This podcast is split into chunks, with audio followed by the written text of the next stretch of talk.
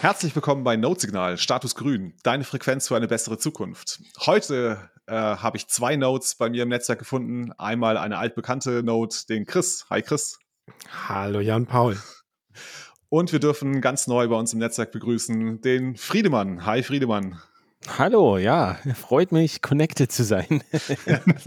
schön, schön, dass du da bist. Friedemann, ähm, unseren Gästen gehört die Ehre, die Blockzeit zu nennen. Hast du die Blockzeit für uns? Natürlich nicht. Wir haben dich auch perfekt vorbereitet. Genau. Ja, vor allen Dingen sitze ich, sitze ich hier ohne, ohne Zugang zu meinem Note gerade, weil ich ja nicht an meinem Arbeitsplatz sitze. Aber, Soll ich einspringen? Ja, hilf mir mal aus. Ja, ich, ich flüstere dir vor, ja? Was mit sieben? 755 953. 755 953. Ja, das yo. passt. Das. Sehr gut. Das kann ich bestätigen. ja, sehr gut. Sehr schön. Ähm, Friedemann, du bist, glaube ich, äh, oder ich hoffe es zumindest vielen unserer Hörer schon bekannt. Ähm, du bist ja äh, unter anderem einer der Hosts äh, beim Honigdachs-Podcast und der äh, Coinspondent. Aber vielleicht magst du trotzdem mal kurz ein paar Worte zu dir sagen, wer du bist, wo du herkommst, wie lange bist du schon in Bitcoin dabei? Ja, kann ich machen. Es ist tatsächlich, äh, ist immer so ein bisschen sich daran zu erinnern, wie lange man dabei ist, verfühlt man sich so alt, gerade im Bitcoin-Space. Äh, Ende 2013 habe ich angefangen, mich als Journalist mit Bitcoin zu beschäftigen, meinen ersten Radiobeitrag gemacht und bin damals auf dem Thema hängen geblieben, weil ich dachte, oh, das ist doch größer als das, was in der Öffentlichkeit so bekannt ist. Das ist nicht nur dieses weirde Internetgeld, da passiert mehr und was hat das für Auswirkungen auf die Gesellschaft? Und es ist ein spannendes Konzept. Und äh, erstaunlich tatsächlich. Ich bin sonst nicht so der, der so lange an so einzelnen Themen hängen bleibt, aber ich bin selber überrascht, dass über all die Jahre Bitcoin mich so begeistert hat, dass ich immer wieder neue Aspekte daran finde, was mich irgendwie interessiert, neue Fragestellungen, dass ich immer mehr lerne und je mehr ich lerne, umso mehr verstehe ich, wie wenig ich noch weiß. Und es ist so, ich lerne mehr und fühle mich immer demütiger gegenüber dem, was ich noch nicht gelernt habe und was andere alle viel besser wissen. Und das ist aber dann auch wieder, ich weiß nicht, vielleicht ist das so der Motor, wo dann auch diese Energie herkommt, zu sagen, okay, es gibt noch so viele Sachen, da hat sich auch noch nie jemand die Fragen gestellt oder darüber Gedanken gemacht. Und das reizt mich dann da irgendwie ähm, Projekte zu machen. Ja, mein Blog ist leider gerade wegen so ein bisschen DSGVO Schissel down. da, da, ist gerade nicht so viel, aber da, der kommt auch wieder. Ähm, genau, den Honigtags-Podcast machen wir jetzt seit 2015 und ich bin halt viel, ich sehe mich so ein bisschen nicht so als Hardcore-Bitcoiner oder Bitcoin-Maximalist oder so. Ich habe auch diese, diesen Begriff Coinspondent damals so bewusst gewählt. So ist ja ein Kofferwort aus Bitcoin und Korrespondent. Ich, ich versuche so ein bisschen auf dieser, auf dieser Grenze zu surfen, die so diese innere Bitcoin-Bubble und die Außenwelt äh, voneinander trennt und versuche so aus dem Inneren nach außen zu berichten, aber auch irgendwie so die, die Fragen oder, oder Kritik von außen wieder nach innen zu tragen in Bitcoin. Und das ist so, äh, das, das ist eine Stelle, da fühle ich mich ganz wohl. Ich will mich nicht so vereinnahmen lassen davon. Ich bin jetzt nicht so ein mega Fanboy, aber man muss halt auch schon Teil von Bitcoin werden, man muss es benutzen, man muss damit agieren, man muss auf die Konferenzen gehen, wenn man es verstehen will. So, sonst kann man es auch nicht machen. Mhm. Das, ist, das, mache ich jetzt seit einigen Jahren und ich habe die Befürchtung, ich werde es auch noch eine Weile machen. du warst aber vorher schon Journalist. Also du bist nicht durch Bitcoin Journalist geworden, oder? Nee, genau. Ich habe äh, Hörfunk studiert ursprünglich. Das gab es ah. als Masterstudiengang. Ähm, und habe auch, mache auch noch so ein bisschen, äh, habe eine kleine Audioproduktionsfirma noch nebenbei, wo wir so Auftragsproduktion machen. Das, das finde ich auch übrigens ganz hilfreich. Ich, ich glaube, ich wäre wahnsinnig geworden, wenn ich nur Bitcoin machen würde. So, dann ist man manchmal so in Themen drin und in Debatten, die sind so tief. Und wenn man dann mal wieder was anderes macht zwischenzeitlich, dann merkt man, okay, das war alles vielleicht auch gar nicht so wichtig und relevant und so mal zwei Wochen nicht in Bitcoin gewesen zu sein, kann sehr gesund sein, irgendwie da wieder ein bisschen Abstand zu gewinnen und so einen frischen Blick da drauf. Und nö, ich war ähm, Journalist schon länger, aber ohne so ein spezifisches Thema, so ein bisschen im Kulturbereich und äh, Netzthemen und sowas. Und es war auch tatsächlich so ein, so ein mit anderen Journalisten in der WG an Samstagabend da gesessen, ein paar Flaschen Wein und irgendwann kam Ende 2013 eben dieses Gespräch auf Bitcoin und also, ja, hätten wir mal investiert und sowas. Und war, da war ja auf 1000 Dollar war der Preis hoch und dann dachte ich so, na komm, dann machst du jetzt, hast du verpasst den Trend, aber machst du wenigstens einen Radiobeitrag drüber, kannst du noch mal ein bisschen Kohle verdienen und dann, dann öffnete sich das berüchtigte Rabbit Hole für mich. Das ist interessant. ähm, ich fand deine Beschreibung ganz interessant, dass du gesagt hast, dass du versuchst, genau auf dieser Grenze äh, zwischen, sagen wir mal, jetzt der Bitcoin-Innenwelt und der Außenwelt ähm, dich zu bewegen. Ne? Du bist quasi ein Grenzgänger. Wie ist denn deine Erfahrung so jetzt die letzten neun Jahre? Werden die Grenzen nicht immer fließender? Also wird es nicht immer unschärfer, die Grenze zwischen der Bitcoin-Welt und der Außenwelt? Es ist, ja, äh, du hast recht, es ist auf jeden Fall nicht trennscharf und ich muss sagen, ähm, es wird, es, es wird fließender, ja. Da war das beste Beispiel tatsächlich jetzt diese, die Bitcoin-Konferenz in Innsbruck, ähm, was aus meiner Sicht die, die vielfältigste, diverseste und heterogenste äh, Bitcoin-Konferenz war, auf der ich jemals war. Also die war so bunt mhm. durchmischt vom Altersdurchschnitt, ähm, äh, die höchste Frauenquote jemals. Da war irgendwie, habe ich äh, jetzt gehört, eine Schulklasse, irgendwie eine Wirtschaftslehrerin mit ihren Schülern, die sich das angeguckt hat. Ich habe mhm. mit Leuten im Rollstuhl mich unterhalten, ähm, jung, alt. Es war super interessant und es war da habe ich das Gefühl, da ist so eine tatsächlich eine neue Stufe erreicht von von der Durchlässigkeit, die Bitcoin auch ermöglicht Mhm. irgendwie, dass das wirklich jetzt so immer mehr eindringt in die Gesellschaft und so nicht mehr nur diese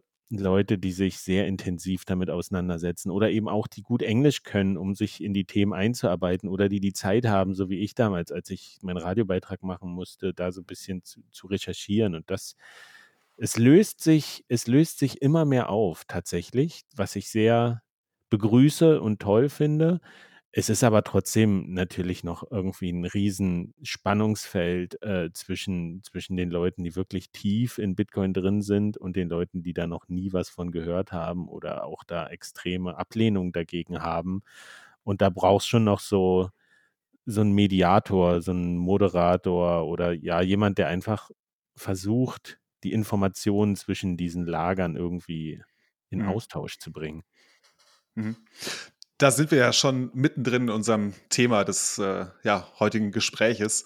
Ähm, du warst jetzt im Sommer der erste, das muss ich jetzt vorlesen, Mercator-Journalist in Residence beim Zentrum für verantwortungsbewusste Digitalisierung an der TU Darmstadt im Rahmen des Diskursprojektes Demokratiefragen des digitalen Finanzsektors, EFIN und Demokratie. War das so richtig? so ein extrem langer Titel. ja, ja, das ist auch, das habe ich auch als Feedback gegeben. Es ist nicht so knackig. nicht wirklich. Das Ganze. Da merkt man, es, es gibt vielleicht einen leichten akademischen Hintergrund bei diesem Projekt. Ich glaube, ich glaube, ähm, äh, am, am, Zentrum freut man sich sehr, wenn man nicht sagt Zentrum für verantwortungsbewusste äh, Digitalisierung, sondern Zentrum verantwortungsbewusste Digitalisierung. Die wollen nicht in die Verantwortung genommen werden, dafür verantwortlich zu sein. Oder so. Aber das sind so, das sind so Kleinigkeiten. Ja, prinzipiell ja. stimmt es. Das ist eigentlich, eigentlich ein ganz spannendes Konstrukt, also dieses Zentrum, abgekürzt einfach CWD, Zentrum Verantwortungsbewusste Digitalisierung. Das ist so ein Netzwerk in Hessen von verschiedenen Universitäten und Professoren und äh, Mitarbeitern, die sich halt so um äh, Themen kümmern, die interessant sind, äh, im Bereich Digitalisierung eben. Und ähm, da gibt es diese, dieses ich weiß nicht, wie sie auf die Abkürzung EFIN können, aber, äh, kommen, aber ähm, Demokratiefragen des digitalisierten Finanzsektors. Das beschreibt es eigentlich schon ganz gut, dass man sagt, ja, wir reden alle über dieses digitale Geld, im Bereich Bitcoin ja vor allem auch. Ähm, aber es gibt natürlich da auch so eine gesellschaftliche Dimension und mit der wird sich da auseinandergesetzt und die hatten eben die haben dieses Projekt gestartet, ähm, Journalists in Residence, und das wird finanziert mit von der Mercator Stiftung, die sich ja auch viel mit Digitalisierung und mit Demokratiefragen auseinandersetzt. Und da, so kommt dann dieser komplexe Titel, setzt sich dann so Stück für Stück zusammen. Aber am Ende geht es darum, Debattenbeiträge auch zu, zu erarbeiten und in Diskurs mit der Öffentlichkeit zu gehen und einfach vielleicht so Themenbereiche zu besetzen, wo bisher noch nicht so viel passiert. Und ich finde diese Demokratiefrage im Bereich von, von Digitalisierung des Geldes ist, ist, genau, ist genau mein Thema. Als ich diese Ausschreibung gesehen habe, dachte ich so, wow, das, damit beschäftige ich mich eigentlich jetzt schon die letzten acht Jahre, seit ich, seit ich angefangen habe, mich mit Bitcoin auseinanderzusetzen, wie das auf unsere Gesellschaft wirkt und wir leben ja nun mal in, in einer Demokratie und finden das eigentlich auch alle die beste Gesellschaftsform, die wir bisher erreicht haben. Ähm, und äh, da die Möglichkeit zu haben, das sich mal längerfristig mit mit diesem Thema auseinanderzusetzen, mal darüber nachzudenken, mal recherchieren und eben auch mit diesen Leuten da an diesem Zentrum in Austausch zu treten, die ja verschiedene akademische Hintergründe hatten, von Philosophie über Politikwissenschaft zu Geschichte, Germanistik, also ganz viele unterschiedliche ähm, Sichtweisen, ist halt sehr bereichernd. Denn ich, ich glaube, bei Bitcoin, was noch ein bisschen fehlt, ist dieses, dieses Nachdenken darüber. Also es ist immer sehr, sehr nachrichtengetrieben, sehr äh, PR manchmal auch oder ereignisgetrieben, aber so wirklich sich mal hinzusetzen und so zu überlegen, was, warum passiert das alles und was sind die Konsequenzen und ist, sind die Entwicklungen so, wie wir sie wollen oder wie wir sie sehen?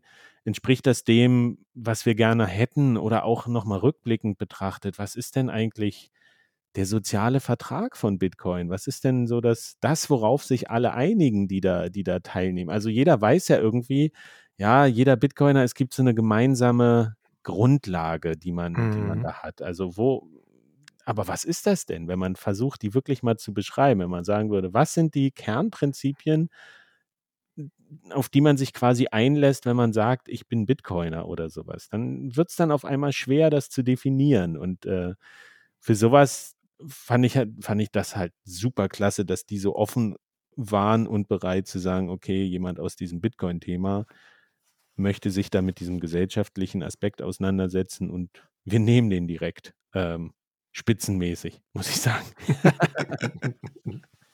Hat sich also sehr gut ergeben für dich. Ähm, genau, also wir wollen ja darüber sprechen. Du hast also unter dem Titel gearbeitet, äh, Bitcoin Gefahr oder Bereicherung für unsere Gesellschaft. Ähm, vielleicht können wir es noch mal kurz irgendwie einordnen. Also warum müssen wir uns mit der gesellschaftlichen Relevanz von Bitcoin eigentlich auseinandersetzen? Hast du da einen Take?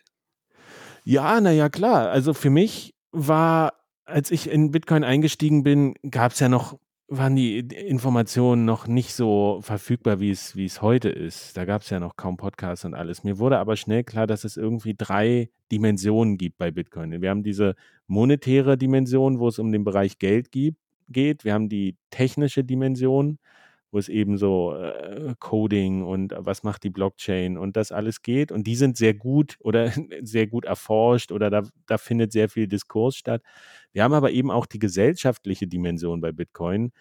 Ähm, und die hängen alle drei direkt miteinander zusammen und das eine wäre oder ohne das andere nicht möglich. Also Bitcoin als Geld kann nicht ohne die Technologie funktionieren, aber es kann auch nicht ohne Menschen funktionieren, die sagen, wir möchten dieses System gerne haben. Wir schreiben den Code und wir verwenden das wie Geld. Bitcoin ist ja nicht einfach so Geld, sondern erst, weil Menschen anfangen, dieses Medium wie Geld zu verwenden, wird es zu Geld. Und also spielen, wenn man diese Menschen aus der Gleichung rausnimmt, dann hört Bitcoin auf zu existieren. Und deswegen ist es so wichtig, sich die Frage zu stellen, ja, warum machen das denn die Menschen? Was ist denn, was ist denn eine Motivation? Was, was bringt die Leute dazu, Zeit, Technik, Energie äh, irgendwie zu investieren?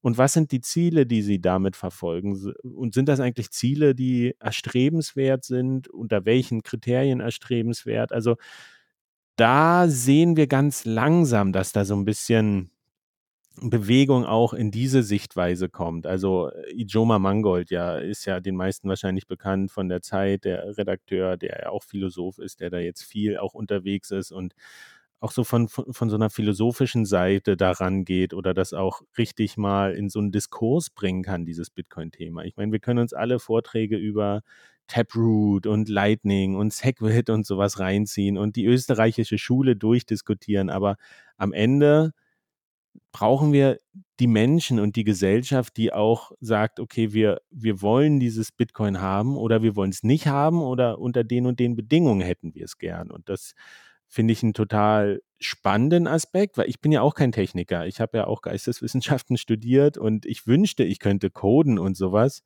Aber ich, mir bleibt halt nichts anderes übrig, als mich mit dieser gesellschaftlichen Frage auseinanderzusetzen. Und da lassen sich dann aber eben auch Geschichten erzählen. Und das ist ja das, was auch den Journalismus interessant macht, wenn man sagt, wo ist denn eigentlich, was ist denn die Geschichte, die hier passiert? Was ist das, worüber es sich berichten, erzählen lässt, worüber wir diskutieren sollten? Mhm. Ja, im, im ersten Teil deines Vortrags stellst du die Frage, welche Quellen man bei einer Recherche über Bitcoin finden kann. Warum steht die Frage nach den Quellen am Anfang deiner Analyse? Also welche Methode hast du da angewendet?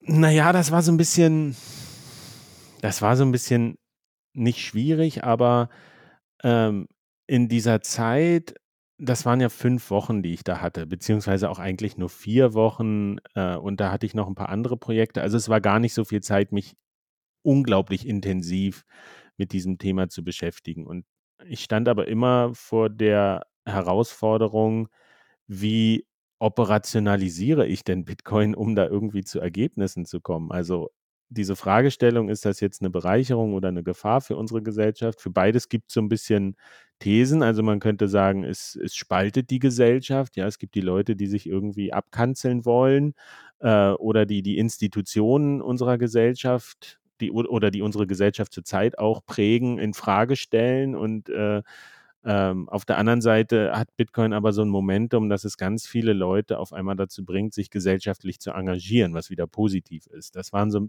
die beiden Pole, die ich da hatte. Und natürlich muss man ja dann, oder auch als Journalist geht es ja darum, auch immer belegen zu können, ähm, wenn man Aussagen tätigt. Und es war halt eine ganz große das ist ja eh die größte Herausforderung an Bitcoin ist, verlässliche Daten irgendwie, eine Datengrundlage zu haben, anhand derer man irgendwelche Aussagen treffen kann. Also wir haben wir haben alle eine sehr subjektive Sicht auf Bitcoin und eigene Erfahrungen. Wir wissen, wie das mhm. funktioniert, aber wir wissen ja nicht mal, wie viele Nutzer es gibt und wir werden es auch nie wissen. Und das führt halt zu so einer, zu so einer komplexen Situation, dass, dass eigentlich jeder alles über Bitcoin behaupten kann. So und äh, man kann die Leute nicht widerlegen, also oder schwer widerlegen. Das ist so ein, so ein schwammiger Bereich und ähm, ich wollte damit so ein bisschen zeigen, diese Herausforderung, die es da eigentlich gibt, dass viele Leute, die sich anfangen mit Bitcoin zu beschäftigen, halt stehen vor diesem Dilemma, dass es es gibt halt zu viel Noise und zu wenig Signal ähm, im, im das ist ein ganz großes Problem und ich wollte so ein bisschen strukturell aufgreifen, beziehungsweise ich habe versucht, das so ein bisschen darzustellen. Ich als Journalist, wenn ich mich einem Thema widmen muss, so dann muss ich irgendwo an Daten kommen. So, und es gibt keine zentrale Institu Institution bei Bitcoin, wo man dann äh, irgendwie Statistiken abrufen kann, also gesellschaftliche Statistiken. Und dann muss man eben gucken, was gibt es für andere Alternativen. Also frage ich Experten, aber was sind denn Experten? Äh, gibt es eigentlich auch nicht wirklich. Gibt es Studien, die Wissenschaft, was, was schreiben die anderen Medien? Da kann man versuchen, wo findet man tatsächlich Informationen über Bitcoin, die einigermaßen belastbar sind. Und da habe ich in dem Vortrag halt so ein bisschen das einfach versucht nachzuzeichnen, wie schnell man da auch oder auf welche auf welche Probleme man da stößt oder ähm, was eben auch wiederkehrende Fehler sind, die selbst Journalisten machen. Also zum Beispiel dieser, dieser Expertenstatus, dass der tatsächlich schwierig ist. Die Leute werden immer als Experten verkauft, aber ähm, es gibt so viele Gründe, warum sie eigentlich nicht Experten sind. ähm, also du spielst dass, jetzt. Dass man das wirklich kritisch reflektieren muss an der Stelle. Ja. Was, was man oder, oder zumindest einordnen muss, die Informationen, die man von diesen Leuten kommt, dass man die nicht ungefiltert übernehmen darf, sondern durch eine bestimmte Brille sehen muss. Äh, und das ist so, das war so der, der erste Teil von, von dem Vortrag, einfach diese, diese Herausforderung klarzumachen oder wie kritisch man an dieses Thema eigentlich rangehen muss und wie kritisch man alle Quellen betrachten muss. Es geht halt um Geld bei Bitcoin und Geld lässt die Leute die verrücktesten Sachen sagen, weil sie irgendwie eigene Interessen durchsetzen wollen. Und das unterscheidet es halt mhm. auch von anderen Technikthemen oder gesellschaftlichen Themen. Hm. Also ich fand das äh, sehr gut, dass du den Vortrag so begonnen hast, ne? weil es einfach nochmal klar gemacht hat, dass wir natürlich bei jeder Quelle, auf die wir stoßen, wenn wir uns mit Bitcoin auseinandersetzen, natürlich immer überprüfen müssen, was ist der Bias, der dahinter ist. Ne? Die, die Bitcoin haben natürlich einen klaren Pro-Bitcoin-Bias. Dann gibt es diese involvierten Experten, glaube ich, hast du sie genannt, ähm, wie zum Beispiel einen Alex de Vries, ne? wo man halt einfach klarstellen muss, der wird als Experte immer wieder zitiert und herangezogen, aber man muss halt schon klarstellen, er ist halt ich weiß nicht, ob er immer noch, aber er war zumindest lange Jahre Angestellter bei der niederländischen Zentralbank. Meinst du das, dass man das klarstellen muss, wenn man sich die, mit den Quellen auseinandersetzt, wenn man ähm, sich mit Bitcoin beschäftigen möchte?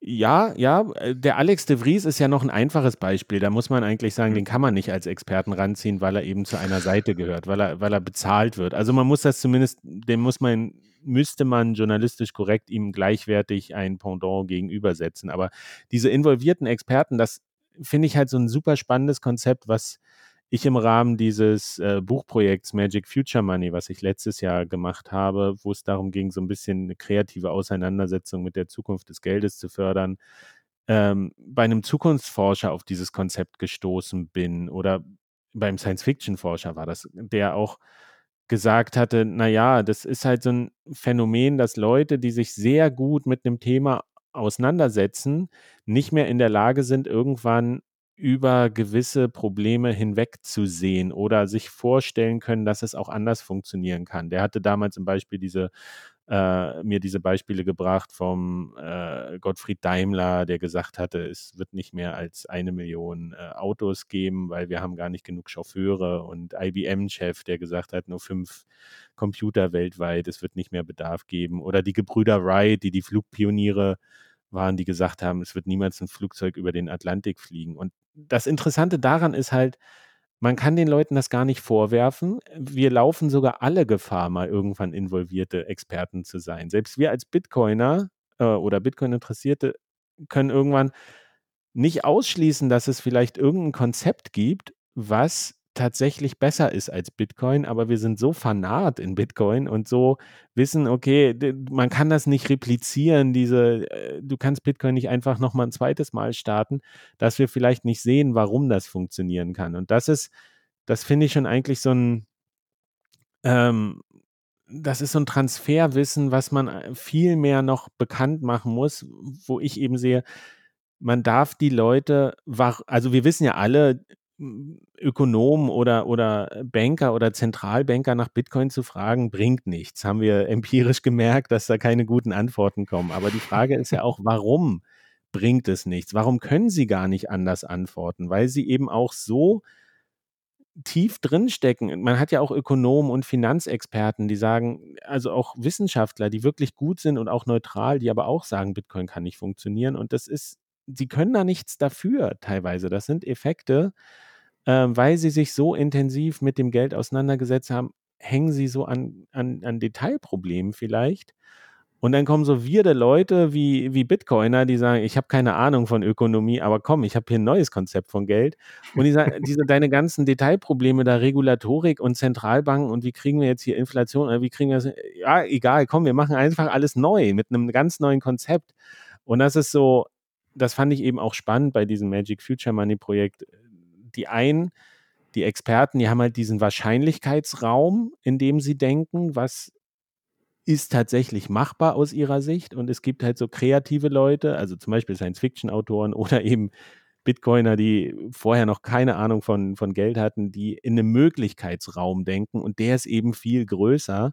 Und die können sich andere Sachen vorstellen. Und weil sie sich die vorstellen können, können sie auch die äh, Sachen bauen, die den Weg dahin ebnen. So, ganz einfach gesagt und ganz kurz. Lass uns doch auch noch mal ganz kurz über die Rolle der Medien sprechen. Du hast äh, in einem Vortrag ähm, den äh, Wolfram Eilenberger zitiert, äh, der auf der Lit Cologne mal äh, etwas sehr Treffendes gesagt hat. Ähm, ne, wenn man sich ein bisschen, also ich paraphrasiere jetzt, wenn man sich ein wenig mit Bitcoin auskennt und dann in die ähm, ja, großen Tageszeitungen, er nennt die FAZ und die Süddeutsche schaut, ähm, dass man dann dort eine, ich sag mal, herbe Enttäuschung äh, äh, erlebt, was die Berichterstattung über äh, Bitcoin angeht. Sie ist irgendwie falsch informiert, sie ist ideologisch überlagert und hat da, glaube ich, noch ein, ein, drittes Attribut. Auf jeden Fall, ähm, wie, wie beobachtest du das? Also wie bewertest du das? Was ist der Grund, dass die Medien äh, ja, uns nicht wohlgesonnen sind oder so, so eine, das kann man nicht mal kritische Distanz nennen, ich weiß nicht, wie ich das bezeichnen soll, aber so mit so einem, ach, ich sag's platt, Widerwillen beobachten oder beurteilen. Oh, die Gründe dafür kann ich, kann ich nicht nennen, aber ich fand es halt, ich habe halt dieses Zitat so rausgearbeitet und dafür war halt auch der, der Aufenthalt so gut, dass ich mal das wirklich äh, mir so äh, Talks angucken konnte und nach solchen Stellen gucken. Ähm, was halt an der Stelle wichtig war, das ist ja eine Erfahrung, die macht jeder Bitcoiner früher oder später, dass er dann irgendwie einen Bericht in der Zeitung liest und denkt so, was, also irgendwie 2014 hat angerufen, sie wollen ihre Kritik zurück. Das ist alles so überholt und, und, und schlecht. Ähm, und es ist aber immer so, ja, das kann man nicht belegen. Was hier halt wertvoll war tatsächlich ist, der Wolfram Eilenberger, der ist halt kein Bitcoiner oder vielleicht ganz frisch erst oder so. Und der äh, kennt sich aber mit vielen Themen aus. Und der meint, wenn, wenn der meint, oder dieses Phänomen kann halt jeder sagen. Da gibt es irgendwelche Forscher, die machen dies oder das, die sagen, ja, aber in den Medien wird es immer falsch dargestellt, irgendwie. Weltraumforschung, Klima, keine Ahnung. So, ich glaube, da könnte sich jeder beschweren, so, so wie bei Bitcoin. Aber wenn jemand wie Wolfram Eilenberger, der halt irgendwie als, als Moderator und Philosoph wirklich mit vielen verschiedenen Themen zu tun hat, Bitcoin so heraushebt und sagt, das ist hier, da ist es aber besonders schlimm, dann ist das tatsächlich schon jetzt auch kein, keine, kein belastbares Datum, was man irgendwie verwenden kann, aber es ist mal so eine, so eine andere Reputation, die eigentlich das formuliert, was jeder, der tiefer in Bitcoin drin steckt, auch kennt, aber nicht mehr so formulieren kann, weil man schon zu sehr den Bias hat. Natürlich, wenn man pro Bitcoin ist, so dann, dann sieht man alles schlimmer. Und das ist, glaube ich, auch so, so ein Indiz dafür, ähm, dass sich da auch was wandelt in der Wahrnehmung und warum das so wichtig ist, äh, darauf hinzudeuten. So die Gründe tatsächlich in den Medien ist oh, da da könnten wir über Medien jetzt grundsätzlich streiten, dass die ja äh, auch letztlich Wirtschaftsbetriebe sind, die irgendwie funktionieren und zwar versuchen immer äh, Redaktion und Werbung oder, äh, äh, Anzeigen oder das Geschäft quasi voneinander zu trennen. Aber ob das immer so gut gelingt, das ja, stellt sich so ein bisschen ähm, kann man kann man debattieren. Ähm, aber es gibt halt eben auch, wie ich finde, durchaus positive Beispiele. Also, äh, die Taz, die Tageszeitung, ja, die ich glaube, seit 2014 oder 15 oder sowas nehmen die Bitcoin. Ist ganz versteckt auf der Seite mittlerweile, aber man kann den noch über so eine statische Adresse, hat wahrscheinlich auch nie jemand abgedatet, kann man den noch schicken und ich weiß nicht, ich glaube so mittlerweile in in Summe 24 Bitcoin sind da angekommen, noch zu einem ganz Kurs mhm. natürlich. Also es ist Ja. aber gleichzeitig mhm. berichten sie sehr kritisch darüber in ihren Artikeln. Ähm, und da finde ich, dass diese Auseinandersetzung, die müsste halt viel mehr stattfinden. Also, äh, warum da noch immer nicht mit mit Lightning Paywalls mal ein bisschen rumexperimentiert wird oder so. Ja, das Schlimmste für die User ist ist diese Cookie Notice und die privaten Daten, die da gesammelt werden und, ähm, du könntest du könntest Artikel so schnell verkaufen über über Lightning-Zahlung. Es gibt die Plugins mittlerweile, ist alles verfügbar. Es gibt eine riesen Community, aber es ist halt so der Wille fehlt. Oh, woher der jetzt kommt, ähm oder welche Excel-Tabelle da sagt: nee, wir müssen wir wollen keine einzelnen Artikel verkaufen, wir wollen nur Abos verkaufen und die Leute bei uns halten.“ da kannst du über so viel streiten, auch warum es keine Links gibt in so Artikeln von der Zeit oder, oder der Süddeutschen. Immer nur auf die eigenen Artikel, aber dass der Leser nicht, nicht ins freie Web womöglich gelassen wird, wo er noch andere Informationen finden könnte oder die Aufmerksamkeit nicht mehr sich monetarisieren lässt. Äh, da gibt es so viele Gründe. Man darf dadurch aber nicht in so eine pauschale Medienkritik verfallen. Also es sind schon immer noch sehr wichtige äh, Institutionen, die auch durchaus eine wichtige Arbeit auch für unsere Gesellschaft leisten, die man natürlich aber auch kritisch hinterfragen muss. Ähm, aber ich weiß zum Beispiel, dass gewisse Stellen, staatliche Stellen, die, die gucken keine Blogs, Bitcoin-Blogs lesen die nicht oder Bitcoin-Podcasts. Die gucken, was in den großen, in Anführungsstrichen, Qualitätsmedien da, darüber geschrieben wird. Und deswegen ist es aber auch wichtig, so ähm, finde ich, mit sensibel diese Kritik an die Leute ranzutragen und zu sagen, wir suchen diese Bausteine, wie zum Beispiel das Argument von dem Wolfram Eilenberger oder das Gewicht, das seine Meinung hat und tragen das weiter, um die Leute vielleicht aufmerksam darauf zu machen, dass sie da nicht ganz positiv oder, oder, oder nicht ganz neutral berichten oder dass da irgendwas schief läuft. Das ist halt, das, das schafft man nicht mit dem Vorschlaghammer. Ähm, wie es einige halt auf Bitcoin-Twitter immer versuchen oder mit so pauschaler Medienkritik, sondern da muss man, muss man dranbleiben einfach und Stück für Stück die Leute überzeugen. Mhm. Du hast das ja schon so ein bisschen angedeutet, dass du das jetzt auch über die Jahre beobachtet hast. Und du hast dich ja als Journalist viel mit der Darstellung von Bitcoin in den Medien beschäftigt. Das hat man ja auch in Human Bee schön gesehen. Ich finde, da wurde das Hast du das ja gut aufgearbeitet. Wie hat sich das Bild von Bitcoin in den Medien über die Jahre deiner Aktivität verändert? Oder gab es da überhaupt eine Veränderung?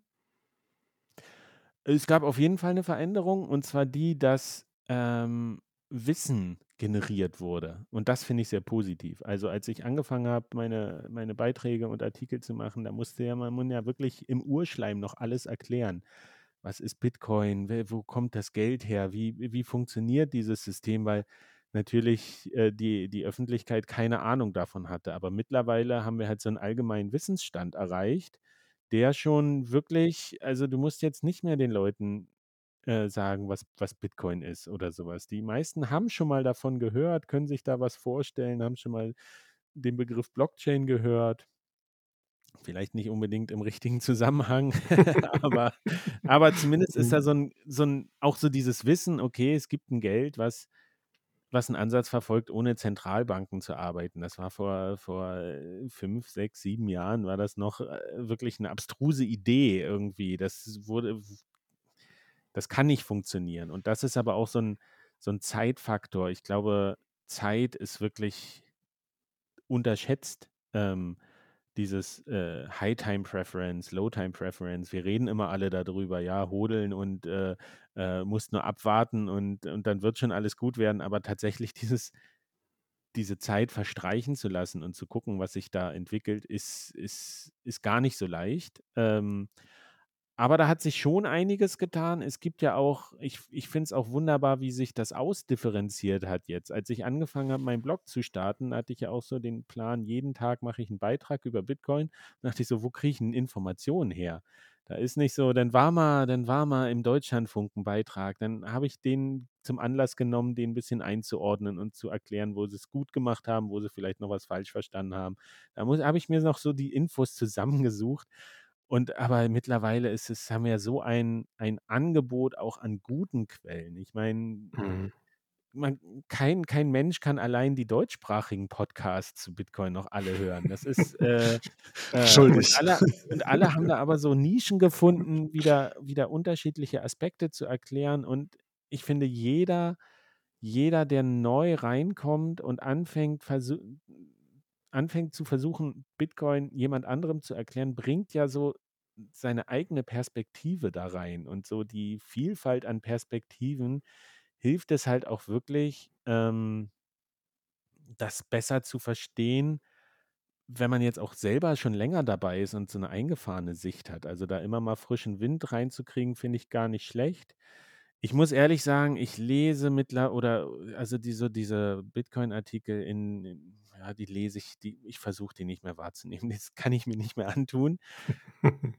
ich, ich weiß nicht, ob die Qualität da insgesamt gesunken ist oder einfach stagniert. Wir haben immer äh, zwischendurch kommen nochmal wirklich diese richtig guten Artikel, ähm, die herausragend sind. Was mich eher begeistert, ist, dass ich weiß, dass in vielen Redaktionen Leute sitzen, die sich für dieses Thema interessieren. Und zwar nicht nur, weil das irgendwie jetzt in anderen Medien auftaucht, sondern weil sie tatsächlich ein Interesse daran haben. Und das sind halt häufig junge Leute. Und diese jungen Leute sind aber in diesen Redaktionen meist noch nicht an der Stelle, wo sie ähm, viel bestimmen können oder sowas. Die können das als, als ähm, Vorschläge einbringen oder bringen da mal einen Artikel unter, aber ich weiß auch von Redaktionen, die tief zerstritten sind über gewisse Themen und ähm, das ist, ich sehe das aber als Zeichen, dass Bitcoin wirkt letztlich. Was, was Bitcoin ja macht, ist, das meinte mal mhm. ähm, Michel Rauchs, der ja auch am Center for Alternative Finance an der Universität Cambridge da immer diese ähm, äh, ähm, Reports rausbringt und diese äh, guten Daten veröffentlicht. Der meinte mal, vielleicht ist das das Größte, was Bitcoin geschafft hat, dass sich die Leute auf einmal mit dem Thema Geld auseinandersetzen. So diesen finanziellen Analphabetismus, diese finanzielle Unbildung, dass, dass sie das angehen. Ich meine, bei mir ist es ja genauso. Hätte mir jemand gesagt, du, du wirst mal später über digitales Geld schreiben. Ich Backpfeife links, rechts. Es ist so langweilig, was mit Geld werde ich nie was zu tun haben. Und jetzt mache ich seit acht Jahren irgendwie ja, denke ich jeden Tag über Bitcoin nach in gewisser Weise und ich finde es hochspannend und ich merke das bei so vielen anderen Leuten. Und es ist aber so eine, tatsächlich so eine Generationenfrage. Das ist, es sind die jungen Leute, also mit jungen so unter 40, aber und, und jetzt noch die richtig Jungen, die es auch noch irgendwie viel mehr ähm, casht und die, die da irgendwie Lust drauf haben, die, die da auch so eine Offenheit haben. Und das ist auch ein natürlicher Prozess und deswegen bin ich ganz entspannt für die Zukunft, dass sich das alles noch ändern wird. Ich meine, wir werden noch mhm. viel schlechte Artikel und viel schlechte Berichterstattung und auch fehlerhafte sehen, aber wir sehen auch zwischendurch immer wieder diese Perlen und wir sehen, dass sich richtiges Wissen zunehmend verfestigt und so was halt Unsinn ist. Ähm, das taucht mal kurz auf, aber dann eben auch nie wieder. Äh, irgendwelche ICO-Blasen und sowas, da schreibt ja heute kein Mensch mehr drüber, aber über Bitcoin wird immer noch debattiert. Und da bin ich ganz zuversichtlich, dass sich das tatsächlich in Zukunft auch noch, auch noch bessert irgendwie, dass man da noch ähm, ja, einen höheren Standard erreicht. Jetzt ganz aktuell gab es ja einen ziemlich guten Zeitungsartikel nach der BCC 22 aus Innsbruck, glaube ich, ne? Oder Österreich, Wien, von, wie hieß sie, Beate Lammert. Habt ihr den gelesen? Der war wirklich gut. Richtig, richtig gut. Ich glaube nur überflogen. Ich habe ihn auch nur kurz überflogen. Also er war, ja, der war durchaus, hat eine sehr positive Grundstimmung transportiert. Also dass mhm. der Autorin das da sehr gut gefallen hat und ja, aber ist mir jetzt nicht besonders äh, Erinnerung geblieben. Also was ich aber tatsächlich unterschreiben würde, was wir in letzter Zeit mehr sehen, äh, ist ja so Figuren wie der IOMA, der in der Zeit, die ja nun wirklich eine äh, überregional bedeutende Zeitung in Deutschland ist, ähm, sich dort zu Bitcoin bekannt hat und auch dort wirklich gute Artikel verfasst. Wir sehen es auch, glaube ich, bei Arte kommen jetzt auch irgendwie immer mhm. wieder mal mhm. das Thema hoch. Da gibt es ja einige ganz, gut, einige ganz gute Dokumentationen oder diese Mythos Satoshi-Serie. Ähm, aber ich glaube, wir müssen halt auch sehen, ähm, dass vieles von dem, was in Bitcoin passiert, natürlich auch äh, ja, in der Grassroots-Bewegung stattfindet. Ne? Also ich beobachte vor allem halt die Leute, die sich sehr dahinter klemmen, zum Beispiel bei der Apriko-Mediathek, ähm, Artikel zu veröffentlichen. Äh, Apriko an sich, finde ich, ist auch ein hervorragendes Beispiel. Es ist einfach ein junger Verlag, der ist aus jungen Leuten, die sich einfach hingesetzt haben, sagen, wir machen das jetzt einfach so. Wir setzen dem jetzt was entgegen. Angefangen mit dem Bitcoin-Standard, ähm, ne, bis jetzt auch, glaube ich, dein Buch ist, glaube ich, auch dort erschienen, Friedemann, ne? Ist auch bei, bei Apriko, meine ich, veröffentlicht worden. Genau, genau. Wir haben so eine Kooperation, also sie vertreiben es. Ich habe es ah, letztlich, ah, okay. habe hab ich irgendwie das, das vollständig ähm, selber gemacht, aber Mhm. Ähm, ja, es ist eine super wertvolle Infrastruktur, die sie damit auch bereitstellen. Mhm. Ähm, ähm, so, so ein Verlag und ich bin auch überrascht, wie groß diese Nachfrage nach deutschem Content ist. Ähm, das hat man ja auch bei der Konferenz in Ja. Innsbruck gesehen. Äh, das ist auch ähm, finde ich super spannend. Ähm, hätte ich nicht so erwartet, finde ich aber andererseits jetzt auch gar nicht so überraschend. Äh, es gibt einfach noch so viele Nischen und so viele Leute, die was machen wollen. Und was ich noch zu diesem Artikel da von der, von der Konferenz sagen wollte, das ist halt, ja, wenn die Journalisten auch mal auf so eine Konferenz gehen und da sehen und mit den Leuten sprechen, ist das was anderes, als wenn sie sich irgendwie hinsetzen und mal andere Artikel lesen oder mal ein bisschen Hm. zwei Stunden im Internet recherchieren, profan gesagt. Äh, dann kommt man natürlich zu einem anderen Bild. Also das Wertvollste ist immer mit den Leuten zu reden.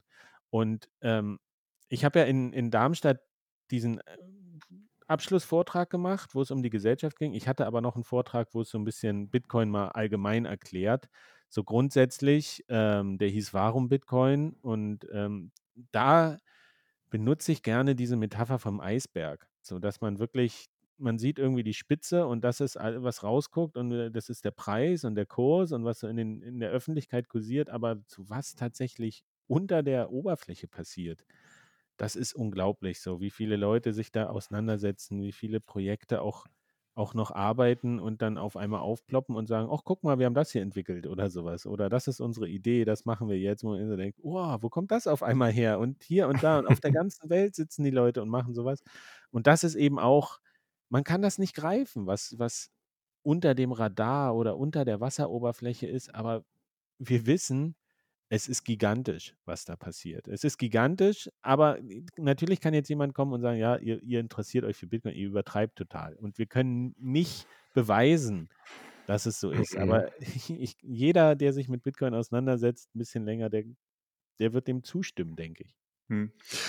Aber lass uns doch noch mal zum, zum Thema zurückkehren. Wir wollten ja eigentlich über äh, Bitcoin und die Gesellschaft sprechen. Wir haben viel über Bitcoin und die Medien gesprochen, aber ich glaube, das ist auch ein Teil davon. Ne? Also die, die Mhm. großer Teil der Auseinandersetzung, der gesellschaftlichen Auseinandersetzung findet halt in den Medien in allen Formen, ob es jetzt Tageszeitungen, ähm, Fernsehbeiträge, aber auch so öffentliche Foren wie Twitter und Reddit und so ähm, Podcasts äh, findet das natürlich statt.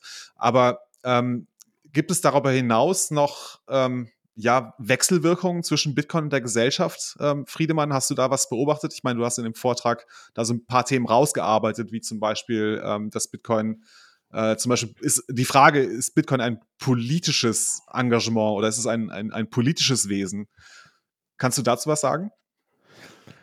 Ja, also man könnte da ewig über ganz viele Aspekte ähm, diskutieren, weil Bitcoin ist ja auch so, äh, egal von welcher Perspektive man drauf guckt, es ergibt sich irgendwie immer ein, ein anderes Bild und es ist auch so, sowohl, sowohl das eine stimmt als auch das Gegenteil. Also wir könnten ja über, ist Bitcoin Geld, kann man sagen ja, weil und nein, weil. Und beide haben irgendwie recht. Und ich hatte da in den Vorträgen auch mir so ein bisschen eben versucht, dieses Feedback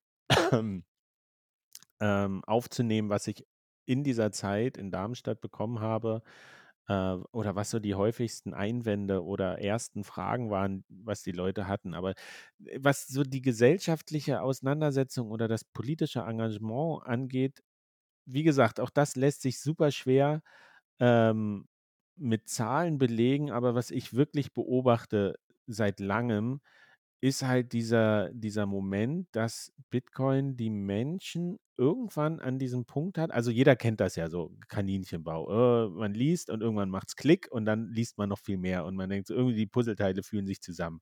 Aber es gibt noch einen anderen Moment, der kommt ein bisschen später, dass wenn man sagt, okay, ich habe es jetzt einigermaßen verstanden und ich interessiere mich dafür und ich will da noch dranbleiben, dann passiert das, dass die Leute anfangen zu sagen, und jetzt muss ich irgendwas machen. Ich kann nicht hier rumsitzen mit diesem Wissen, sondern ich, ich, ich muss irgendwas machen. Und das, seit mir das so aufgefallen ist, also ich habe das ja bei mir gemerkt, ne? Ich habe da recherchiert und habe meinen Radiobeitrag gemacht und dachte auch so, ja, das kann es jetzt nicht gewesen sein. So, du, du hast einen Mhm. Wissensvorsprung gegenüber all den anderen Leuten. Du bist Journalist, naja, komm, machst du hier halt so einen Rechercheblog und, und versuchst den Leuten ein bisschen Zeit bei der Recherche abzunehmen. Und die anderen gründen Verlag irgendwie, machen das. Und wieder andere machen Podcast. Und zwar nicht den, den fünften Bitcoin-Podcast in, in selber Gestalt, sondern finden wieder eine neue, einen neuen Schwerpunkt oder sowas oder einen neuen interessanten Zugang dazu. Und andere fahren mit dem Fahrrad, äh, machen Proof of Work-Touren mit dem Rad, wo sie dann Bitcoin-Sticker drauf machen und sagen, komm hier, wir machen was, so, wir, wir engagieren uns. Ich habe Leute getroffen, die, die drucken ähm, so kleine, kleine Einkaufswagenchips, ja, mit Bitcoin-Logo äh, im 3D-Drucker und haben dann immer irgendwie so eine Handvoll in der Tasche und immer wenn sie einkaufen gehen, machen sie vier von den Dingern schon in die Wagen rein, dass die Leute nach ihnen einfach einen Wagen nehmen können und dann kriegen sie so einen Bitcoin-Chip am Ende. Das sind so, das sind so Kleinigkeiten, ja, oder ein Meetup organisieren. Ähm, und das wirklich auch auf, auf in Innsbruck habe ich jetzt mit so vielen Leuten gesprochen und ich, ich frage halt jetzt auch gezielt die Leute nach. Und die, die Leute, wirklich jeder sagt irgendwann, ja, ich muss was machen. Und wenn es der erste Schritt ist, nur ich fahre zu so einer Konferenz, ich halte es nicht aus alleine. Alle sind da, ich muss mit den Leuten reden oder so. Ähm, und da kommen die spannendsten Ideen dabei raus. Und mittlerweile, äh, am Anfang war es ja so, als ich zu Bitcoin gekommen bin, da waren alles irgendwie Informatiker oder Mathematiker oder Physiker und, und die konnten halt, die haben dann halt angefangen, ihre Wallets zu programmieren, weil sie was machen wollten, ja. Die erste, die erste mobile Wallet ist ja auch in Berlin programmiert worden, äh, Android, weil, weil derjenige es leid war, immer in den Room 77 seinen Laptop mitzunehmen und dann mit der, der Kellnerin äh, äh, quasi abzusprechen und immer zu vergleichen, ob man die richtige Adresse übergeben hat. Ja, also das wurde noch kommuniziert, mündlich, ähm, bis, bis er dann gesagt hat, ich, ich bastel mir jetzt hier die, die Wallet, um, um scannen zu können. Und dieses, dieser Moment, den finde ich super spannend. Und ich glaube, das wäre auch so, oder das war ja auch das Fazit von meinem Vortrag, dass ich glaube, das ist das Wertvolle für die Gesellschaft und auch für die Demokratie. Denn es gibt ja die, da habe ich mal mit jemandem gesprochen, Jugendarbeiter, der auch in in in Brandenburg viel unterwegs ist, der meinte: „Mir sind die Leute, die rechtes Gedankengut haben, die Jugendlichen lieber als die, die apathisch da sitzen, weil die, die die die rechtes Gedankengut haben, mit denen kann ich reden, mit denen kann ich streiten, die kann ich irgendwie versuchen zu überzeugen.“ Und für die Demokratie oder für die Gesellschaft ist es halt furchtbar, wenn sich alle zurückziehen und sagen: „Ich habe damit nichts mehr zu tun.“ Ich, äh, das ist nicht, äh, die, äh, die anderen sollen das mal machen oder es wird alles über meinen Kopf entschieden. Und Bitcoin hat halt dieses Momentum, dass man sagt, okay, wir haben ja dieses Thema und es, Bitcoin bietet mir die Möglichkeit, was zu machen. Ich kann mich daran beteiligen so und das Mhm.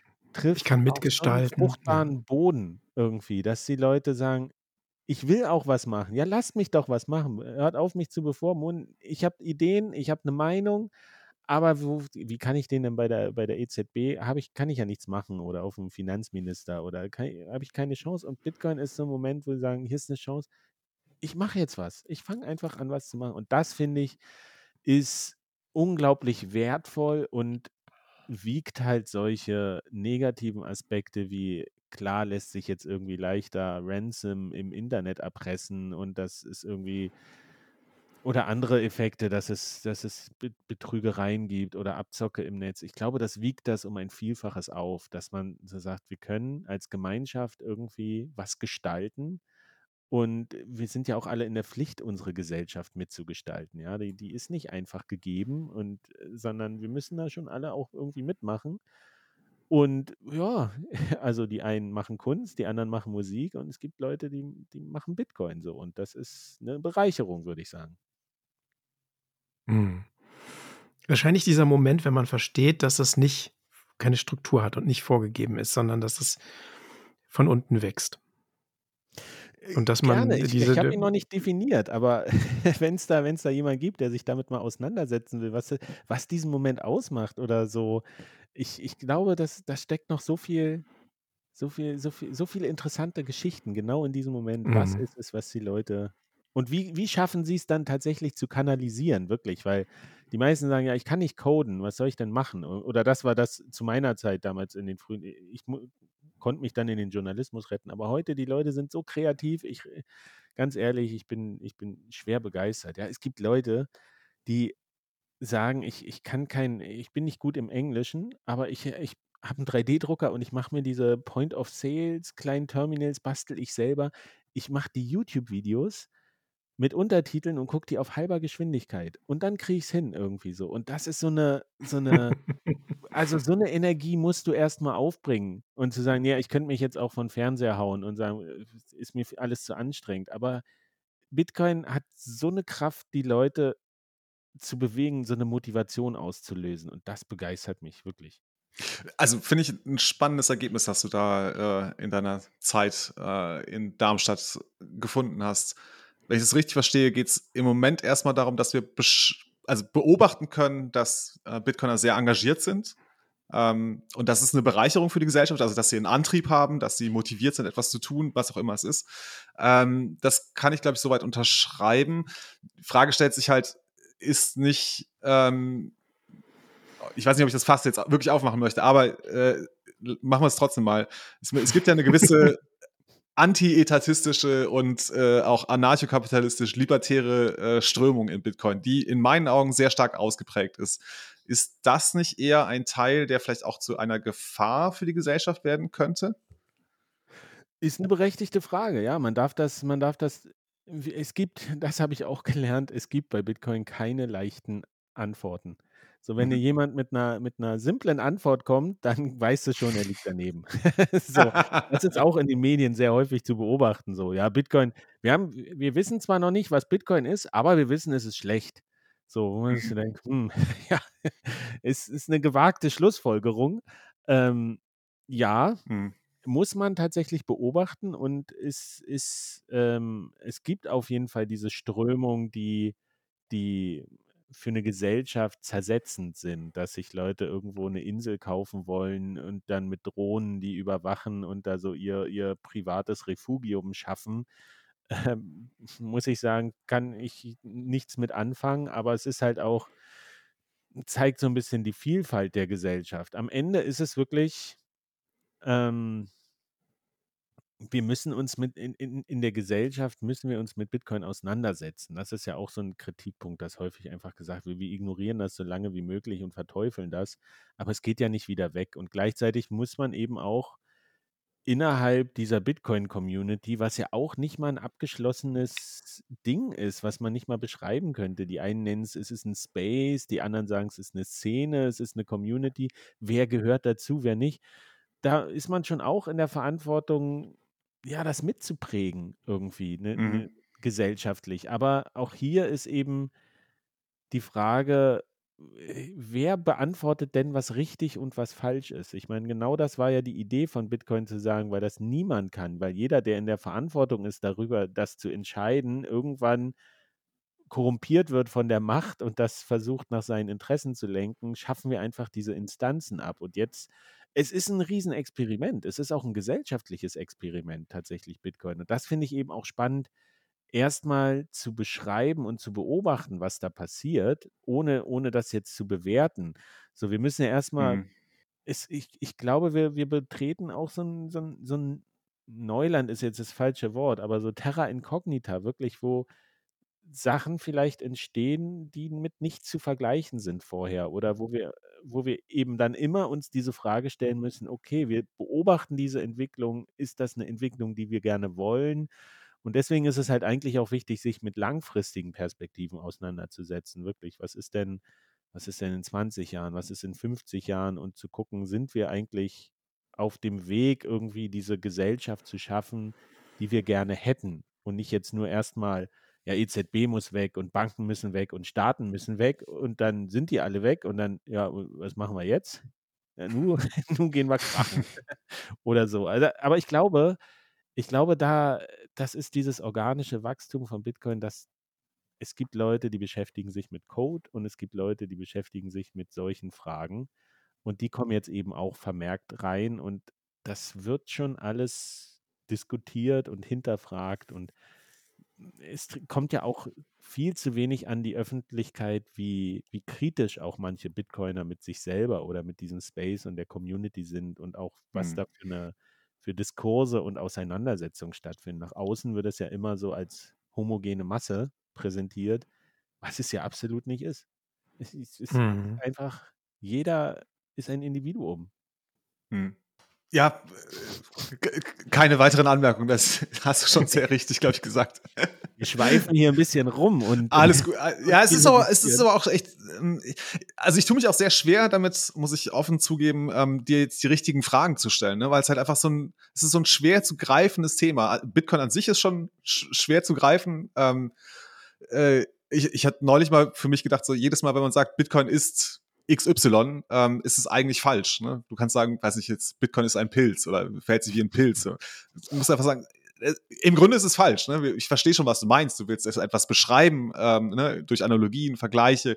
Ähm, aber das ist nicht Bitcoin. Ne? Das ist uns auch klar. Ähm, Genau, also das ist das eine. Du hast den Gegenstand Bitcoin, der schwer zu fassen ist, ähm, und äh, dann hast du eine, ja, äh, Menschen. Das hast du auch ganz am Anfang, glaube ich, in diesem Gespräch gesagt. Du hast Menschen. Bitcoin ist halt auf Menschen angewiesen. Ne? Also ohne die Menschen gibt es keinen Bitcoin.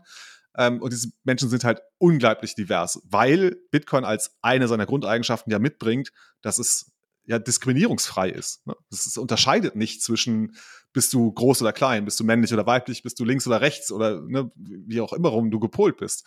Ähm, genau, und das macht es, glaube ich, extrem schwierig ähm, in diesem Spannungsfeld zwischen ne, einem Gegenstand wie Bitcoin, der kaum zu fassen ist, und ähm, den, den, den Menschen, denen es offen steht, nämlich allen Menschen, ähm, dann irgendwie die Frage zu beantworten, okay, wie ist jetzt die Wechselwirkung zwischen äh, diesem Bitcoin und der Gesellschaft? Ähm, also kann das gut nachvollziehen, oder zumindest das war das, was mich jetzt umgetrieben hat. So, wie stellen wir jetzt eigentlich jetzt hier die richtigen Fragen, um da ins, ins Gespräch zu kommen? Ja, aber genau. ich glaube, das mit diesen Fragen ist auch so, allein sich Entschuldigung, allein sich Gedanken über Fragen zu machen oder auch die Fragen sich selber immer wieder zu stellen, das ist der erste Schritt so. Die Leute erwarten immer schon Antworten über Bitcoin, aber wir mhm. sind wirklich noch dabei zu gucken, hier, hier dieses Experiment, wenn wir jetzt nochmal in der Metapher bleiben, das, das steht halt noch ganz am Anfang und es ist, was unterscheidet Experiment und Versuch? Beim Versuch wissen wir, wie, was, was am Ende passiert. Das haben wir im Chemieunterricht gemacht. Aber Experimente sind halt ergebnisoffen. So, und da äh, müssen wir erstmal beschreiben und äh, das ist so ein fortlaufender Prozess und wir müssen erstmal beobachten und tatsächlich Fragen stellen. Und eigentlich ist das, was alle machen sollten, ist immer noch wir können gerne über Fragen diskutieren. Was, was sind eigentlich erstmal die wichtigsten Fragen, die wir stellen müssen? Mhm. Weil die Antworten, ja, das äh, hat halt viel mit Meinung zu tun. Erstmal, aber mhm. das ist so, ähm, über Fragen nachdenken, finde ich, finde ich äh, sehr wichtig. Mhm. Jetzt müssen wir einmal noch einen kurzen Cut machen. Ähm, weil ich gerne ein Thema noch kurz ansprechen wollte, das du auch äh, in deinem Vortrag erwähnt hattest, nämlich hast du auf die Theorie von äh, Commons äh, angespielt. Das ist eine Theorie von Eleanor Ostrom. Vielleicht kannst du einmal kurz erklären, wer ist Eleanor Ostrom und was hat es mit dieser Commons-Theorie oder Bitcoin als Commons-Geld auf sich? Äh, ja, ganz kurz zusammengefasst gab es dafür den, äh, er heißt ja nicht Wirtschaftsnobelpreis, aber äh, profan kann man den so nennen. ich glaub, den Alfred Nobel Gedächtnispreis für Wirtschaftswissenschaften. Für Wirtschaftswissenschaften. Genau. genau. Ähm, da ist eigentlich die, die, die Kernthese ähm, oder die Fragestellung war, wie können sich Gruppen eigenständig verwalten, dass es zu guten Ergebnissen kommt. Also die Mhm. äh, äh, Tragödie der Allmende ist wahrscheinlich schon einigen bekannt. Also wie lässt sich eine Wiese bewirtschaften, ohne dass es jetzt einen Staat gibt, der da die Regeln vorgibt von, von Bauern, ohne dass jetzt einer da seine Herde rüberlaufen lässt und dann ist die abgegrast und dann äh, kann keiner die mehr benutzen und der Bauer am, hat am Ende auch nichts mehr davon. Und äh, da gibt es so verschiedene ähm, Kriterien, die erfüllt werden muss, damit so eine eigene ähm, Struktur der Selbstorganisation quasi von unten entstehen kann und funktionieren kann.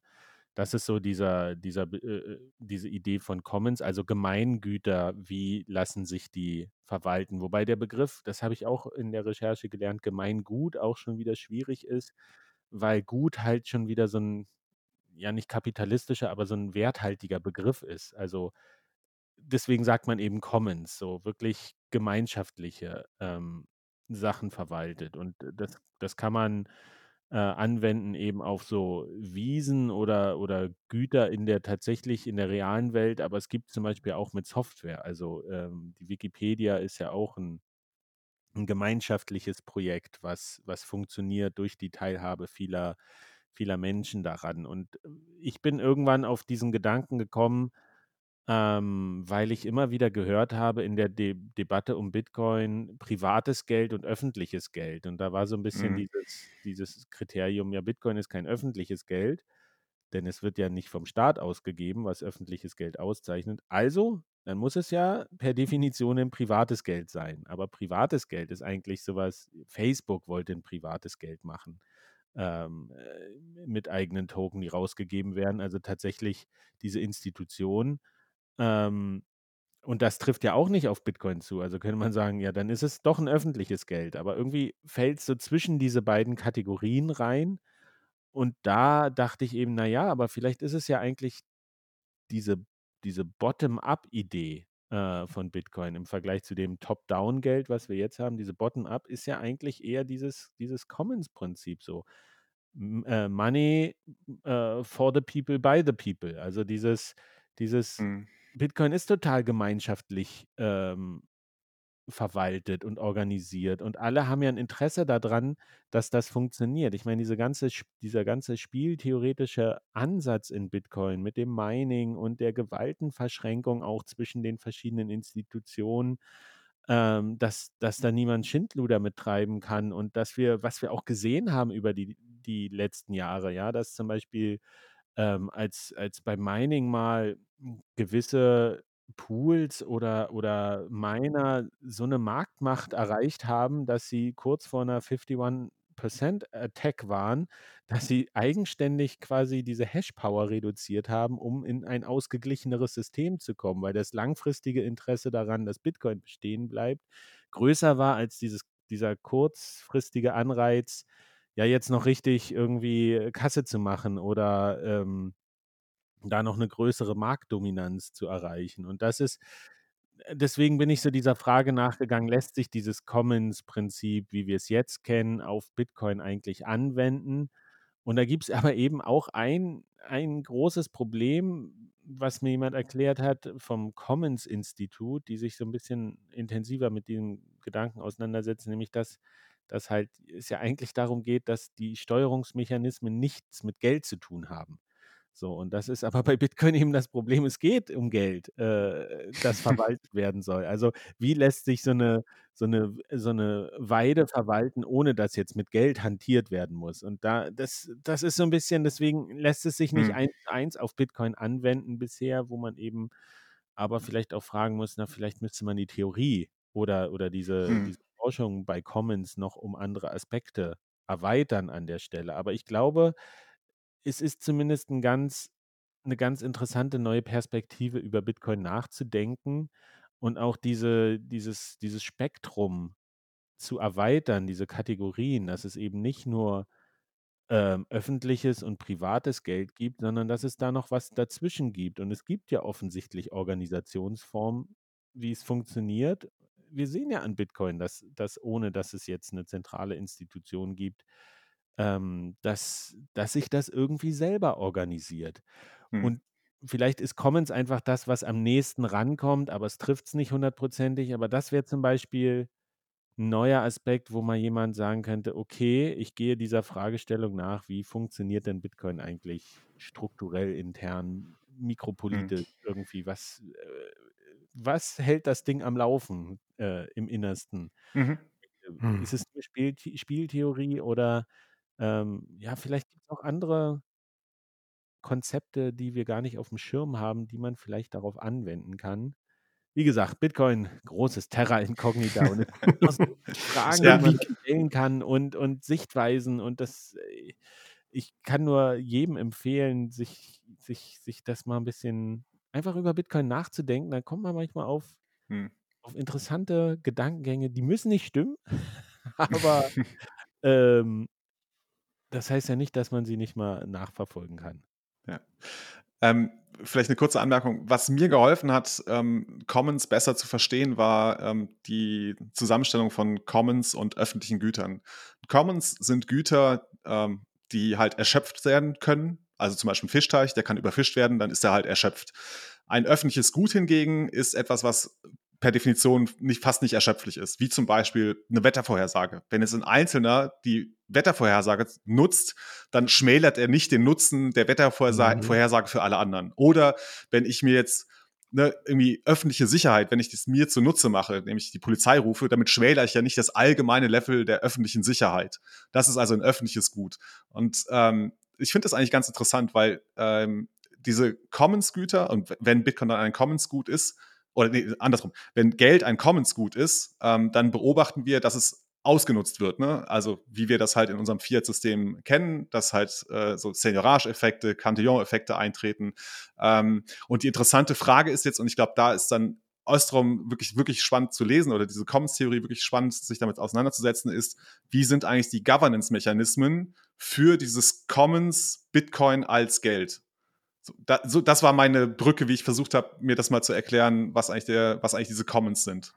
Mhm. Ja, super spannend. Ich, ich merke auch, du bist eigentlich viel mehr in dem Thema drin. Das ist bei mir, weißt ich, ich habe dann so Fragen und dann gucke ich immer, gibt es jemanden, der sich damit mehr auskennt als ich und der sich damit schon ein bisschen auseinandersetzt? So, jetzt, äh. ich, ich reiche den Staffelstab dieses Themas gerne ab jetzt an dich. Wir machen, also ähm, vielleicht nur ein kurzer Literaturhinweis dazu. Ähm, in äh, Alan Farringtons Only the Strong Survive im Anhang wird das sehr ausführlich diskutiert diskutiert, äh, also die Theorie von Ostrom von Commons im Gegensatz zum öffentlichen Gut und ähm, was das eben für äh, Governance-Bedeutung äh, äh hat in Bitcoin gegenüber, also da in der Auseinandersetzung mit diesen Altcoins und Ethereum. Ähm, hm. Verlinken wir mal in den Show Notes, ist ein sehr interessanter äh, Aspekt. Bei der Einleitung vom, ähm, wie heißt das, Book of Satoshi von Phil Champagne, da geht er auch auf die Tragedy, Tragedy of the Commons ein. Also auf diese, na, du hast einen mhm. Acker und den dürfen alle beackern und wie, wie sorgt man dafür, dass nicht einer hingeht und das schon alles, äh, alle Nährstoffe rausholt und das, ja. Und äh, Bitcoin hat das eben geschafft, mit seinen Regeln was hinzukriegen, wo alle dran partizipieren können, aber es keiner für sich so ausnutzen kann. Das Book of Satoshi ist das, wo, wo alles, alle Satoshi-Texte drin sind, ne? Äh, mhm. Äh, alle E-Mails und sowas? Mhm, ich glaube genau. nicht alle E-Mails, also vor allem seine Forenbeiträge, das White Paper, genau, ja. genau, alles, Aber was öffentlich ist. Ja. Jetzt lerne ich schon wieder, dass das dass quasi nicht ich auf diesen Gedanken gekommen bin, sondern dass ich das wahrscheinlich auch in diesem Buch schon mal vor ewigen Zeiten gelesen habe, dann wieder vergessen habe. Und schon wächst bei mir wieder diese Demut, dass es andere Leute gibt, die viel klüger sind als ich und was ich alles noch nicht weiß ja. und was ich noch lesen könnte und, und mich beschäftigen könnte damit und sowas. Insofern ja, hm, ja, ich bin, ich bin, ich bin nur so ein kleines, kleines mhm. Licht. Äh, und ich, ich glaube, jetzt, da sagt er direkt so am Anfang auch, dass eben dieses, das Difficulty Adjustment, das regelt das. Ne, okay. dass du, dass du den Acker nicht unendlich ausnutzen kannst. Ja, ich, ich glaube, man könnte diese Debatte noch ein bisschen erweitern, aber es ist mhm. spannend. Es ist äh, super, super interessant, ja. Ich glaube, da machen, da machen wir mal eine eigene Folge zu. Ich, ich wollte es gerade sagen. Das, das, ja. da müssen wir nochmal einsteigen. Ich glaube, das ist wirklich eine spannende Diskussion. Sehr schön. Chris, hast du noch eine Frage? Ja, ich habe noch eine Frage. Aber ich glaube, du hast noch eine. Du wolltest die Diskussion noch abschließen, oder? Äh, nee, nee, nee, alles gut. Ich bin durch. Okay, gut. Ja, dann habe ich noch eine Frage, die ist ein bisschen äh, off-topic von unserem heutigen Thema, vielleicht aber doch ein bisschen verbunden. Und zwar habe ich mit ganz, ganz großem Interesse das Panel auf der BTC 22 gesehen, das du mit den Damen aus El Salvador halten konntest. Und ähm, ich würde dich gerne mal fragen, wie du das resümierst, das Gespräch, und ob deine Fragen zur Zufriedenheit beantwortet worden sind. Das ist äh, eine gute Frage. Also ich blicke sehr positiv auf dieses Panel zurück. Ähm, äh, einfach weil ich da unglaublich viel Vorbereitung reingesteckt habe. Ähm, mhm. Ich wusste so einen Monat vorher, dass ich das mache und ab dem bin ich dann irgendwie nachts aufgewacht und habe mir äh, dachte so, ist das eine gute Einstiegsfrage und wie formuliere ich das? Und ich habe da wirklich eine, also eine ganze Arbeitswoche ist in die Fragen mhm. reingeflossen mhm. und in die Vorbereitung dieses Panels und ähm, als Peter mich gefragt hat, ob ich das machen will, habe ich gesagt, auf gar keinen Fall. Und dann meinte er aber, ja, aber ich brauche jemanden, der äh, sich mit El Salvador auskennt, der sich mit Bitcoin auskennt und der äh, sich so journalistisch mit Fragestellungen auskennt. Und dann bleiben nicht mehr so viele und dann hat er mich irgendwie, habe ich mich breitschlagen lassen, ja. Ähm, man muss bei diesem Panel, glaube ich, verstehen, dass das nicht ein normales Panel wie die anderen auf der Konferenz waren, die ja eher so kollaborativ sind, ähm, wo man mehr oder weniger Stichworte gibt und dann hat man jemanden, der einfach redet so und, und da macht, sondern das war halt ein politisches Interview Ähm, und das war eher konfrontativ. Also alle Mhm, Beteiligten mhm. wussten, es wird kritische Fragen geben und es war auch ein bisschen überraschend, dass sie gekommen sind. So, damit hat am Anfang keiner gerechnet, dass sie tatsächlich sagen: „Wir gehen auf diese Mhm. Bühne und wir machen das.“ Und dann ist es am Ende so 'n Panel ist 'ne Art von ja, nicht nicht Spiel, nicht Wettkampf, nicht Tanz, irgendwie so was so so was in der Mitte. Also, man versucht schon irgendwie äh, die Führung zu behalten und vielleicht 'n Punkt zu zu zu machen. Aber alle wissen das auch vorher, ja? Das ist 'ne besondere Form von Arena und, ähm Das wussten die Damen dann auch? Also, die waren darauf vorbereitet, dass du kritische Fragen Ja, stellst? ja, die wussten das. Wir hatten ja auch 'n Mhm. Vorgespräch. Wir haben uns nett unterhalten und es gibt dann auch so Geplänkel und das ist wirklich die sind auch nicht ähm, die die sind geschult in so was. Die machen das auch, ja? Also, kleines Beispiel vor wir haben uns im Vorgespräch getroffen. Äh, sie haben ja auch die Fragen zumindest grob im Vorfeld bekommen. Man gibt ja nicht die Originalfragen raus, weil sie außer man macht 'n schriftliches Interview. Also, die wussten auch schon, worum's in etwa geht. Mhm. Ähm, und direkt vor der Veranstaltung, ja, da haben sie mir auch noch mal 'n Kaffee geschenkt aus El Salvador. Und das sind so diese Kleinigkeiten, ne, wo man so versucht, ja, Mhm. jemand, den man mag, den dem geht man nicht so kritisch irgendwie äh, mit dem geht man nicht so kritisch ins ins Gewissen. Und ich habe ihn auch zum Unabhängigkeitstag noch mal gratuliert, der 2 Tage vorher war. Und das sind so diese diplomatischen Höflichkeiten, die man austauscht. Und dann auf der Bühne hat man halt diese geringe Zeit und die war sehr wertvoll, denn so, äh, salvadorianische Politiker und Politikerinnen machen sich sehr rar gegenüber der Presse. Ähm, Mhm. und deswegen war das so 'ne einmalige Chance auf der Bühne, sie tatsächlich Fragen zu fragen, und zwar Fragen, die gut sind. In dem Sinne, dass sie tatsächlich relevant sind, von vielen Leuten gefragt werden und die sie theoretisch beantworten können müssten. Ähm und sie haben, um da auf deine Frage zurückzukommen sie haben diese Fragen wie Politiker beantwortet, nämlich Ja. eher nicht. Mhm. Mhm. Aber ich bin insofern auch sehr zufrieden mit diesem Panel, weil es stattgefunden hat und weil das 'ne Mhm. ganz wichtige Botschaft ist, auch nach außen. Ähm, A guck mal, diese Bitcoiner, das, was ich meinte, die die stellen durchaus kritische Fragen und die stellen auch den richtigen Leuten diese kritischen Fragen. Und diese Chance, diese Politikerin dort auf der Bühne zu haben und die diese Fragen zu stellen, das hat 'ne Mhm. unglaubliche Außenwirkung. Und es ist auch super interessant, wie sie diese Fragen nicht beantwortet haben. Es gibt viele Arten, wie man eine Frage nicht beantworten kann. Und sie haben sich für bestimmte entschieden, wo ich auch dachte: „Na ja“ „hätte man besser machen können“, wirklich. Also, Mhm. ähm, ich ich ich war ja in El Salvador. Ich habe Vorträge von ihnen gesehen, auch schon vorher. Und es hätte gute Antworten gegeben, mit denen sie 'n bisschen souveräner gewirkt hätten, ohne dass Mhm. sie etwas hätten preisgeben müssen. Aber diese Strategie haben sie zum Beispiel nicht verfolgt. Ähm, ich habe Man muss dazu sagen, also, wer jetzt das nicht gesehen hat, das Interview, das war die Außenministerin und die Finanzministerin, oder? Ne, die Auß äh, die F äh, Wirtschaftsministerin und die Wirtschaftsministerin. Vizeaußenministerin. Genau. Okay. Mhm.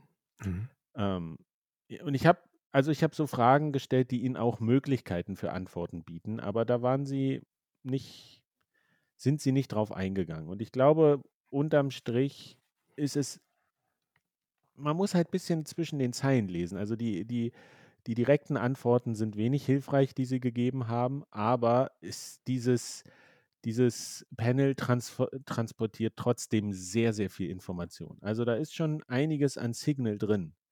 Man muss Mhm. aber so das tatsächlich bisschen kritisch und mit so 'm mit so 'ner Metaebene sich noch mal angucken. Ähm, und auch also, das es sind unglaublich viele kleine Bausteine, die da reinspielen. Man kann sich die Körperhaltung von ihnen angucken. Also, ich habe mich ja auch bewusst so hingesetzt, wie ich mich hingesetzt habe, bisschen nicht zurückgelehnt, sondern ich saß 'n bisschen in Angriffshaltung und sie, wenn man sich sie anguckt, sie sitzen schon sehr defensiv da. Und das zeigt so 'n Mhm. bisschen, ja, vielleicht vielleicht haben sie auch wirklich nichts zur Verteidigung. Vielleicht müssen sie so antworten, wie sie antworten.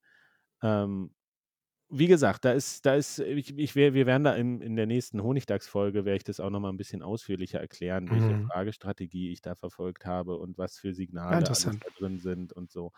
Ähm, aber das ist, ähm man sollte sich das nicht für die Antworten angucken, sondern für das, was sie nicht gesagt haben. Äh, mhm. Das ist, das ist glaube ich, interessanter an der Stelle. Und deswegen bin ich eigentlich sehr zufrieden mit dem, ähm, mit dem Panel, so wie es lief. Und ich habe auch sehr gutes, meistens sehr gutes Feedback bekommen. Eine hat mir am Anfang gesagt, sie fand mega scheiße, was ich gemacht habe. Die kommen extra aus El Salvador und ich bin so unfreundlich zu denen und äh, ich glaube, auf Twitter ging auch irgendwie German Interrogation Police ist in Action. so. Aber das ist halt, wie gesagt, das ist eine andere Klasse. Das ist die Politiker, die wissen, was sie erwartet. Die sind eigentlich dafür geschult. Und es ist es war mega wertvoll, sie da zu haben und diese Fragen stellen zu können. Also mhm. das ist allein, dass das stattgefunden hat und dass das jetzt im Web steht und dass sich das jeder angucken kann, ist, glaube ich, ist, glaube ich, unglaublich wichtig. Mhm. Ich kann dir das Feedback geben. Also ich war selber nicht bei der Konferenz. Ich konnte nicht aus zeitlichen Gründen, sagt man ja. Ähm, ich, meine Freundin war aber da und die hat mir gesagt, ähm, sie war total gerührt davon, dass die da waren. Sie sagte, sie hätte Tränen in den Augen gehabt, weil eben zwei Frauen aus einem Drittweltland oder eben, ja, das ist ein Drittweltland, ne? Stehen da auf der Bühne und dann sind das auch noch zwei Frauen und hochrangige Politikerinnen und erzählen, wie Bitcoin ihr Land verändert. Und sie war unheimlich gerührt davon, dass sie da waren. Sie hat aber auch gesagt, ne, dass sie es gut fand, dass du kritische Fragen gestellt hast. Ja, wobei das eben muss der Organisator Peter, der hat das so, der hat sich das so gewünscht. Man hätte das auch wirklich als PR-Show da machen können, dass sie ihr mhm. Konzept verkaufen. Also, aber es stimmt schon, ja. Es ist, ist spannend, dass das, dass das äh, zwei Frauen sind, die auch sich gut damit aus, auseinandersetzen und da auf, auf die Bühne gehen und das präsentieren. Ähm, Finde ich auch bemerkenswert, ja. Aber äh, mhm. interessantes Feedback, ja, super. Finde ich, ähm, werde ich auch noch mal ein bisschen drüber nachdenken, tatsächlich. Mhm. Ja, sehr schön. Ähm, wir haben äh, 75 Minuten lang miteinander geredet. Das war schon ganz schön lang, fast Honigdachslänge, oder? Ihr sprecht auch mal ein bisschen länger. Ja, jetzt kommen wir so zum zweiten Thema bei uns. Also, ja. Gut, also zum zweiten Teil. Nein. Ähm, ich würde sagen, wir äh, belassen es dabei. Erstmal vielen Dank, Friedemann, dass du äh, hier bei uns zu Gast warst. Ähm, ja, super. Also, ein paar organisatorische Dinge, wie üblich, äh, ne, folgt uns und bewertet uns und so weiter. Ähm, was uns sehr äh, am Herzen liegen würde, wäre, wenn ihr uns über Podcasting 2.0 Apps hört äh, und uns ein paar Satz da lasst, ähm, gerne per Stream oder per Boost. Ähm, wenn diese Folge draußen ist, dann wird es auch schon die Folge gegeben haben, wo wir über unser Bounty-Programm sprechen. Ähm, das heißt, wir haben hier drei Projekte ausgewählt, die wir mit den Satz, die ihr uns gespendet habt, äh, unterstützen. Ähm, ja, ich würde sagen, das war's für heute. Focus on the signal, not on the noise. Dankeschön. Dankeschön. Ich hab, äh, ja, danke, dass ich da sein durfte. also, ich finde es mega, dass ihr so eine, der, der Gast hat das letzte Wort. Du ja, darfst noch was sagen. nee, ich finde es mega, dass ihr so viele Folgen rausbringt. Du hast eben Futur 2 verwendet, um Folgen anzukündigen, die dann schon draußen sein werden, veröffentlicht worden sein werden. Und das äh, Respekt, großer Respekt. Dankeschön. So, jetzt aber. Focus on the signal, not on the noise. Ciao, ciao.